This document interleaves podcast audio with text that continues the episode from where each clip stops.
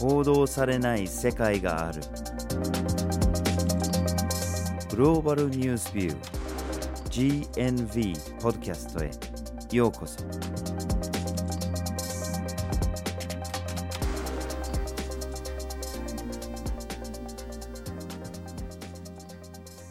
バジル・ホーキンスです。岩根あずさです。今回のポッドキャストのテーマはユニバーサル・ベーシック・インカムですはい。このユニバーサルベーシックインカム、聞き慣れない言葉だなと思われる方もいるかもしれないんですけども、後ほどこれについては詳しく説明していくので、ぜひ最後までお付き合いください。はいそして今回なぜユニバーサルベーシックインカムの議論をしようかと思ったかというと、まず昨年から続く新型コロナの影響で世界各地で小さなビジネス、中規模のビジネス、時には大きな規模のビジネスまでもが潰れてしまって、失業者が世界各地で多発しています。うんこういった状況の中で、どうやって人々の生活を保障していくのか、どうやって生きることを保障するのかというのが大きな課題として議論されるようになってきました。そうですよね。でもこれは決して去年から始まった話ではなくてそして決してコロナだけの話では全然ないんですよね、うん。これはもっと古い問題でもっと幅の広い問題で、まあ、以前から世界で蔓延している貧困の問題ですね。うん。まあ、さらに極度の貧困問題ですね、もう本当に生活ができないレベルの貧困問題が、まあ、世界の多くの人が直面していますね。うんで全ての人間に生きる権利があるという前提に立つのであればコロナであろうと他の原因で発生する貧困であろうとやっぱり最低限の生活ができるっていう保障が必要なのではないかという結論にたどり着くかと思います。でそれを達成するための一つの案っていうのがこのユニバーサル・ベーシック・インカムですね。これから説明していきます。はい。そこで今回のポッドキャストでは、まずはじめにユニバーサルベーシックインカムとは、二つ目にユニバーサルベーシックインカムへの期待と懸念、そして最後にユニバーサルベーシックインカムの導入例を紹介していきたいと思います。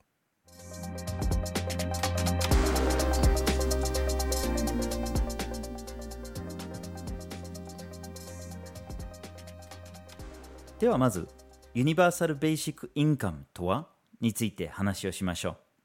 はい。このユニバーサル・ベーシック・インカム、3つの言葉から成り立っているんですけども、それぞれの意味をまず確認してみましょう。うんまず、ユニバーサルという意味は、普遍的なという意味ですね。そして後に続くベーシックというのは、基本的な、もしくは最低限のという意味があります。そして最後に来るインカム。これが収入ということで、合わせると普遍的な、そして基本的な収入。つまり、誰もがもらえる基本的な所得ということになります。はい。要するに、働いてる人でも、働いてない人でも、収入が低い人も高い人も、全員に基本所得みたいなものがいくっていうことですよね。はい。こういうようなシステムっていうのは、おそらく政府がやるものだろうと。まあ、国が税金をもとにやるとかって、そういうようなイメージがあるかと思います。うん。まあ、確かに多くの場合はそういうシステムになっていますね。うん。税金の中から、あるいはちょっとお金を借りたり、実施するとかって、そういうようなシステムになってたりするんですけれども、まあ、他の可能性も考えられますよね。まあ、例えば小さいレベル、村レベルとか町レベルとかだったら、まあ、どっかの市民団体が実施するっていうことも考えられますし、あるいは ODA っていう形で他の国からお金を受け取って実施するということも考えられますよね。うん。それが例えば発展していった時に国際組織の下で全世界的にやるっていうことだって、まあ、考えられなくはないですよね。うん。このユニバーサル・ベーシック・インカムの概念自体はもう数百年前から議論されてはいます。うんただ実際にこれを形にして何か実施しようというような動きが始まったのは1960年代からです。うんそしてこのユニバーサル・ベーシック・インカムの姉妹概念というか似ている概念として負の所得税という考え方もあります。うんこの負の所得税というのはですね、最低限の収入ラインというのを決めておいて、そこよりも所得が多い人は所得税を支払いますよね。うんうんで、その所得によって、例えば支払う税率が変わってきたりとか、支払う金額が変わってきます。うん一方で、この最低限のラインに満たない人たちには、この最低限のラインを超えている人たちからもらった所得税を補填してあげて、最低限の所得ラインに到達するようにバランスを調整してあげるという考え方です。これはユニバーサル・ベーシック・インカムとはちょっと違いますよね。うん。ユニバーサル・ベーシック・インカムだと所得レベルを問わずに全員がもらうっていうことになってますよね。うんまあ、それがその普遍的なところですよね。でここ数十年間その概念が固まってきたっていうところもあって一応その定義的なものっていうかそのユニバーサル・ベーシック・インカムの条件を少し紹介しましょう。うん基本的に5つ挙げられます。1つ目が全ての人がもらえる。先ほど言いましたように所得と関係なくお金持ちでももらえると。うん2つ目が無条件ですね。こうしないとあげないとかというようなものはなくて全員が必ずもらえると。うん3つ目が個人がもらうというところですね。世帯主が誰なのかとか世帯に対して与えるんじゃなくて個人に与えると。4つ目が定期的なものです。今回のコロナ対策で1回だけ全員にお金を配るというような政策もあったりするんですけれどもユニバーサル・ベーシック・インカムに関しては毎月必ずもらえるというシステムですね。うん。そして5つ目が現金ですね。お金の使い方に関する条件もなく自由に使えると。この5つの条件を満たしていればユニバーサル・ベーシック・インカムだというふうにされてます。はい。このユニバーサル・ベーシック・インカムの5つ目の条件であった現金で配布するということについて少し補足をしたいと思います。うんなぜ現金で配布しなければいけないのかというような疑問を持たれる方もいるかもしれません。例えば現状の援助だったりとか支援っていうのを見てみると、物で送られるということが少なくありません。うん例えば食料を送るであったりとか衣類を送る生活物資を送るというようなことが行われます。うん。ただこれって実はなかなか難しいんですよね。過去にこのポッドキャストでも古着の寄付の難しさについて取り上げたことがあるんですけどもこの支援物資を送るというのは実は非常に難しいことなんですよね。うんというのも、ニーズというのは一人一人違います。服が必要な人もいれば、食べ物が必要な人もいる。もしくは、教育が必要な人もいれば、家賃なんかが必要というような人もいます。そういった中で、物資で送るのではなくて、現金で送ることによって、一人一人が自分のニーズに合わせて、その現金を使うことができる。ということが非常に重要なポイントになってきます。例えば、子供にもっと教育を受けさせたいと思う人は本を買うことができる。もしくは、現在ガスとか水とか電気代を払うのが少し厳しいなっていう人はそういうことにお金を使うことができる。そういった点で、これまでの支援物資という考え方とも違います。これはかなり大きな政策になってきますのでなかなかそれを実現できているところがありませんね。うん。でも、それに近いようなユニバーサル・ベーシック・インカムとも呼べるかもしれないようないくつかの条件が、まあ、合っている実験っていうのが世界各地で行われてきました。まあ、全部で合わせると数十箇所に上ると思うんですけれども、さまざまなところでさまざまな規模で行われてきました。高所得国で行われたものもあれば、低所得国で行われたものもあります。うんまあ、ほとんどが実験的なもので何年で終わるとかっていうものばかりではあるんだけれども、まあ、結構面白い成果も得られてますので後ほど紹介していきたいと思います。はい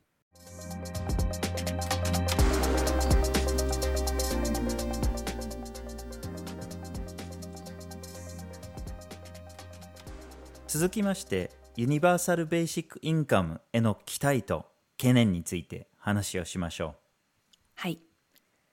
まず一番気になるのがユニバーサル・ベーシック・インカム導入したらどんなことが期待できるのかどんなメリットがあるのかということにあると思います、うん、一番期待される部分というのは貧困の減少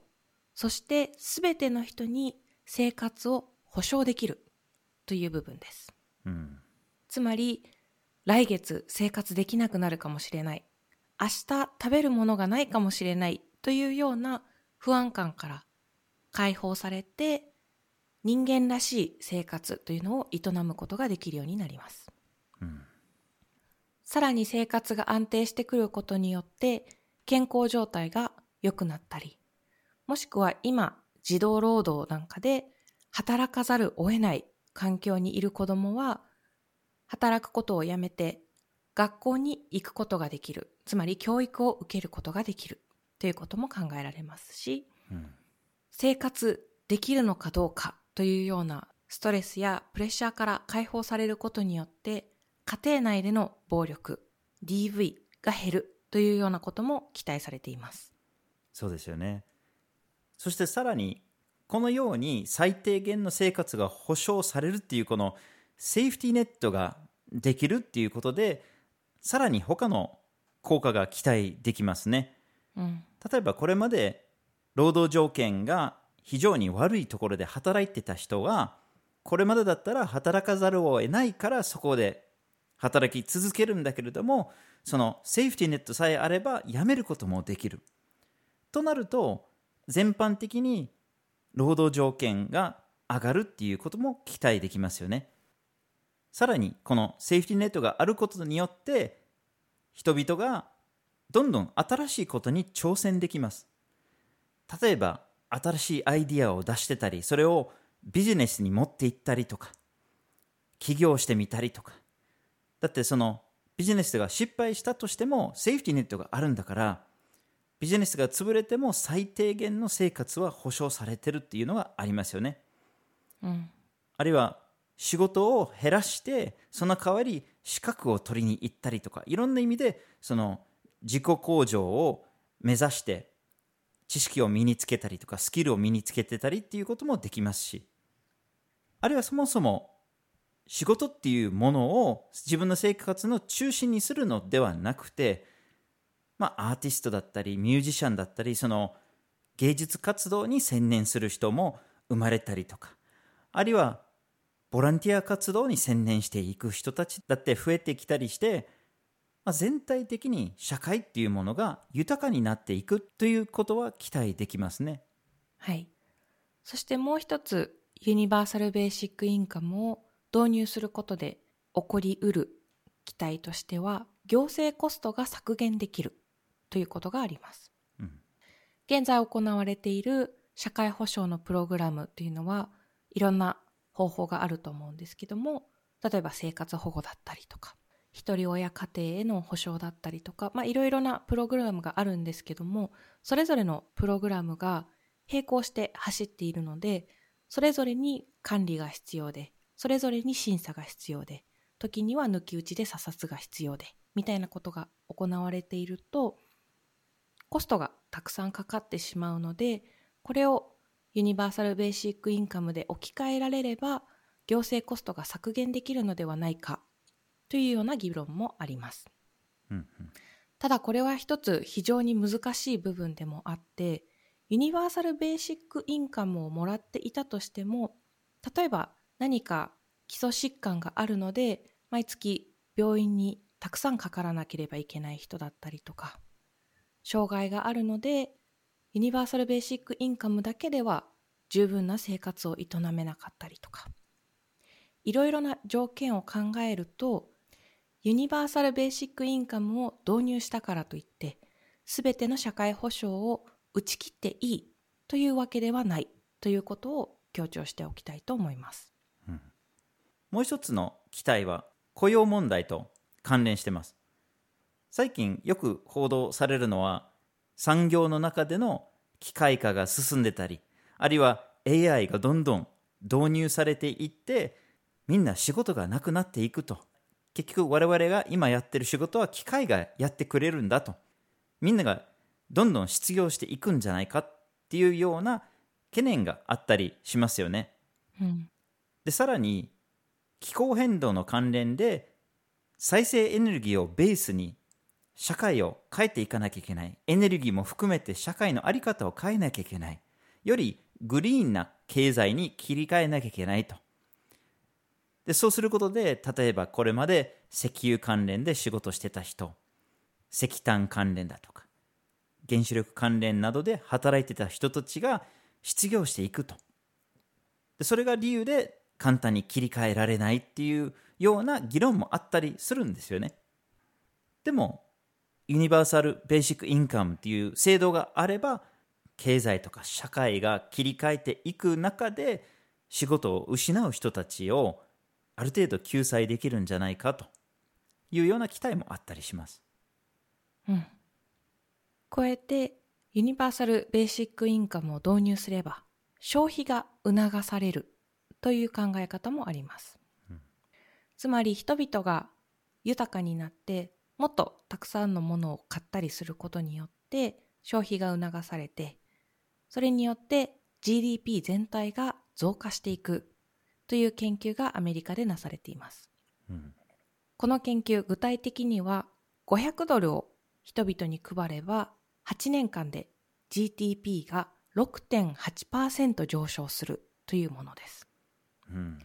この8年間で GDP が6.8%上昇すると聞くと、おなかなか良さそうじゃないかというふうには聞こえるんですけども、アメリカで場所にもよるとは思うんですけども、月500ドルで生活するというのは、おそらくかなり厳しい中で、じゃあもっとたくさん配ればいいのかとか考え始めると、金額の設定というのが非常に難しい部分でもあると思います。そうですよね。そこでまず最大の懸念っていうのがあるんですよね。まあ、これまでこういっぱい期待できそうなことを言ってきたんですけれども、まあ、メリットのように捉えるものもいっぱい見てきたんですけれどもやっぱり最大の懸念っていうのがその実施するためのコストにあるんですよね。まあ、お金を配れば消費が上がるっていうのが、まあ、分かりやすいんですけれどもその配るお金をどこから取るかっていうのがポイントになりますよね。まあ、そのお金を取ってくるために、まあ、お金を借りるもしくは税金を上げる必要があるんですけれどもそうするとやっぱり政府は財政的に厳しくなっていくこともやっぱり目に見えますよね。うん。で結果的に逆に GDP が下がってしまうんじゃないかっていう懸念があるわけですよね。なので逆の結論を出している研究もあるんですよね。ユニバーサル・ベーシック・インカムを導入することによって GDP が上がるんじゃなくて逆に下がるんだっていう研究の結果ですよね。しかしこれらの研究はあくまでもこれアメリカがベースになっているので、まあ、高所得国ですよね。ま財政的に厳しいって言ってもそれなりに回していて貧困をある程度抑えることができている国が前提ですよね。もっとグローバルに考えるとじゃあ低所得国はどうなのかとつまり貧困状態にいる人たちの割合が高くそして国の持ってる予算が低くっていうような国になるとなおさらそのお金をどこから取ってくるのかってそのやっぱり実施するコストが最大の懸念になっていくんじゃないかという問題がやっぱり挙げられますね。うん。そしてさらにユニバーサル・ベーシック・インカムが議論されるときに必ず出てくる問題として人々の働く意欲が低下してみんな働かなくなっちゃうんじゃないかということがあります。うんうんつまり働かなくても毎日仕事に行かなくてももう生活できるんだからやめちゃおう仕事はやめてのびのび暮らそうというふうに考える人がたくさん出てきてしまって働き続けた人っていうのがたくさんの税金を払わなければいけなくなるという中でじゃあなんで私たちは働き続けなければならないのか？私たちも働くのをやめちゃおうっていうふうになってたくさんの人が仕事を辞めて税金を払う人が減ってしまうのではないか？という懸念もされています。うんしかしこれらの懸念に対する反論もいろいろありますよね。まずはそのユニバーサル・ベーシック・インカムを実施するための資金の捻出ですけれども他に財源はあるんじゃないかっていう議論はたくさんあります。まあ、先ほどその社会保障制度における節約が期待できるという話もあったんですけれどもそれ以外にも財源はいっぱいあるだろうと主張する人もいます。例えばこのポッドキャストでも何回か取り上げてきたタクスヘイブン問題ですけれども、まあ、大富豪たちがあるいは企業たちが利益を移転させて税金を払わずにお金を動かしてるっていう問題があるんですけれどもこれが本当に莫大な金額になっていて、まあ、脱税だったりあるいは租税回避になってたりしてるんだけれどもそれをもっと厳しく取り締まることができれば大きな財源が生まれるんじゃないかっていうような考え方もあります。うんあるいは政府はいろんな産業に大きな補助金を出していることが多いんですよね。まあ、エネルギーで言えば火力発電だとか原子力発電にお金がたくさん補助金という形で行ってますし国によっては軍事産業にたくさんの補助金が行ったりあるいは農業にお金が補助金で行ったりしてるんですけれどもエネルギー関連だとか軍事関連だとか、まあ、有害とも捉えられるような産業への補助金だとするとこういうような補助金を取りやめることによって気候変動だとか平和の観点からすればいい結果が生まれつつもユニバーサル・ベーシック・インカムのような制度のための資金源だって生まれるっていう考え方ができるわけですよね。うん加えて先ほど働く意欲が低下するのではないかという懸念が上がったんですけども実際にこれまでユニバーサル・ベーシック・インカムが実施されてきた事例を見る限りだとどうやら人々の働く意欲は低下しなさそうだということが分かってきています。うんうんこれらの事例について詳しく話していきましょう。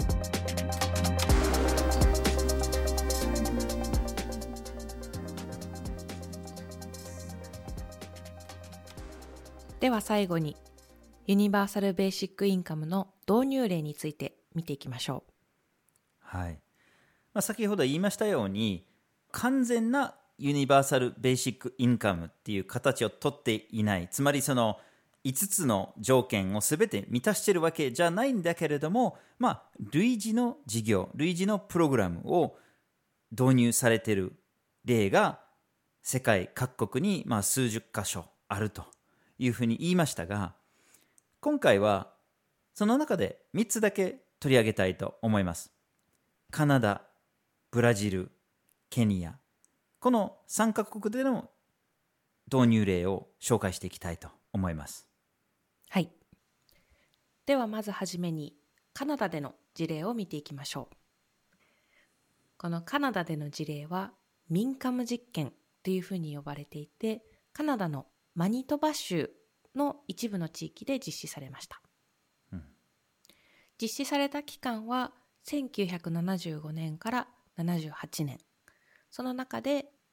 マニトバ州の低所得層に該当する2000世帯に対して月3万円から4万円ぐらいの現金が支給されました。うんこの実験が行われた結果、分かったことというのが、現金を支給されたことによって入院率、診察の頻度というのが下がったということが挙げられます。うんさらに、それまで高校を中退するという人が多かった中で、高校の卒業率が上昇したということがありました。さらにこの現金支給を受け取った世帯の主要な働き手の労働状況は変化しないという結果が得られています。このことからも先ほど懸念事項として挙げられていたユニバーサルベーシックインカムを導入すると働く意欲が下がるということは必ずしも起こらないのではないかというふうに考えることができます。うんうん一方で世帯のそれ以外のメンバーの働く状況というのは変化しました。うん例えばこれまで学校に行きながら働いてもいたというメンバーは働くことをやめて学業に専念することができるようになったりとかもしくは育児と並行して働いていたメンバーは育児休暇をもう少し長く取るというような選択もできるようになりました。そうですね。続いてブラジルの事例です。カナダの事例とは違ってかなり大掛かりな大規模なものだったんですね。2003年から2010年まで実施されたボルサ・ファミリアっていうプログラムなんですけれども、ブラジルで1300万世帯ですね。うん貧困状態にある世帯が対象になったんですけれども、まあ、このたくさんの世帯に対して月々、まあ、3000から4000円相当の金額が支払われたという状況だったんですね。で支給されるっていうことに関してもちょっと条件がついてたり例えば予防接種を受けてるとか子供がちゃんと学校に通ってるとかというような条件はついていました。でこの期間でブラジルで貧困率が下がりました格差も下がりましたうんただこれはボルサファミリアのプログラムのおかげかって言ったら全然そこまでは、まあ、因果関係がわからないというか必ずしもつなげられないんですよね。まあそもそもその対象人口が非常に多くてでまあ1人当たりの金額も割と少なくてで、まあ、実施する時間も長いっていうこともあってその期間中に他の要因だってたくさんあるはずで、まあ、経済が他の理由で成長したりとかっていうこともあったりするかもしれないのでこのプログラムのおかげでこれだけ変わったっていうのは言えないんですけれどもただまあ長いことこれだけのプログラムを続けてきたっていうのがやっぱり大きいですね。うんそして最後に紹介するのがケニアでの事例です。ケニアで行われているベーシックインカムの社会実験というのは2017年から行われています。対象となっているのは2万人です。このケニアでの事例はかなりカナダとブラジルと比較すると社会実験という側面が強くていくつかのグループに分かれていくつかの異なる条件での現金が支給されています。うんまず一つ目のグループというのは毎月2500円相当を2年間受け取り続けます。二つ目のグループは毎月2500円相当を12年間受け取り続けます。そして三つ目のグループというのが一括で5万円から6万円相当を受け取るグループです。そして最後のグループというのが何も受け取らないグループというコントロールグループがあります。うんこの4つのグループに分かれて、まあ、支給される方法がそれぞれ違う。そして支給されないという中で、現金の支給を受けたグループの中では、飢餓が5%から11%減少した。うんさらに病院での受診率が向上した。そして新しくビジネスを始める、起業する確率が増えたということが分かっています。うん先ほど事例として挙げたカナダの民間実験では入院率や診察の頻度が下がった。で、今回のケニアのケースでは受診率が上がったとなると、これ矛盾してるんじゃないかというふうに思われる方もいるかもしれません。うんただこれ必ずしも矛盾ではなくて、カナダのケースではおそらく栄養状態だったり生活状態が良くなったことで体調を崩しにくくなった。そのため病院に行かなくても良くなったというふうに考えることができる一方で、ケニアのケースではこれまで病気だったりしても病院に行って診察を受けてお金を取られるということがネックになって必要最低限の受診ができなかった状態にあった人たちが必要に応じて病院に行けるようになったのではないかというふうに考えることができます。はい。ケニアの導入例ではまだ実験が続いているっていうところもありますし、これからどういう結果が得られるかっていうのはやっぱり見ていきたいですね。うん、同時に世界の他のいろんなところで行われてますので、ユニバーサル・ベーシック・インカムがもたらす結果について、ますます学ぶことができそうですね。うん、しかし今日紹介した導入例から見ても、他の数多くの導入例から見てても、その成果って結構ポジティブなものが多いんですよね。つまりその受益者のまあ生活が良くなったりするっていうことが結構目に見えつつも、まあ、懸念されてたような働く意欲が低下したりするとかっていうような問題はほとんど見られていないようなものが非常に多くて、まあ懸念より期待の方が大きいんじゃないかっていうふうに見えたりはしますね。はい。ただ人々の最低限の生活を保障する方法というのは必ずしもユニバーサル・ベーシック・インカムだけではありません。うん。冒頭で少し触れたような負の所得税についてももしかしたらまだまだ議論することができるかもしれません。うん加えてより社会保障制度を充実させて必要な人が必要なだけ保障を受けることができる社会を作っていくことだったり最低賃金を向上させたりもしくは搾取されやすい産業で働く人をどうやって守っていくことができるのかということを考えていったりさらにもっと極端に言えば世界の1.1%の大富豪が世界の富のおよそ半分である45.8%を持っているというこの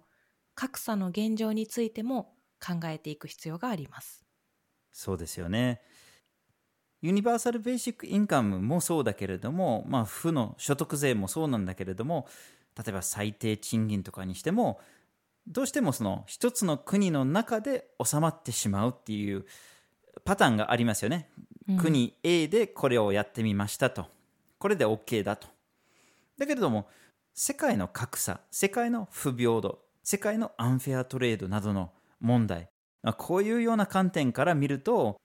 本当に世界全員の人間に生きる権利があるっていう前提で考えたときに、やっぱりグローバルな視点を持つ必要がありますね。うん、すべての人間の最低限の生活を保障することによって、よりフェアな、そしてみんなにとって、より豊かな社会、より豊かな世界を実現することができるのかもしれません。はい。今回のポッドキャストは、ユニバーサル・ベーシック・インカムというテーマでお送りしました。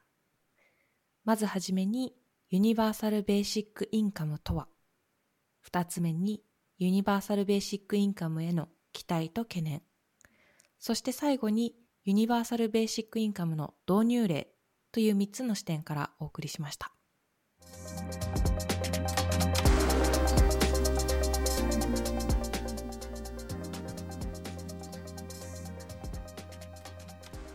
GNV は毎週木曜日19時に新しい記事をアップしています。火曜日と土曜日には一枚ワールドもアップしています。Twitter、Facebook、Instagram でも発信しています。ポッドキャストは毎月第1、第3月曜日に発信します。ぜひフォローしてください。次回もお楽しみに。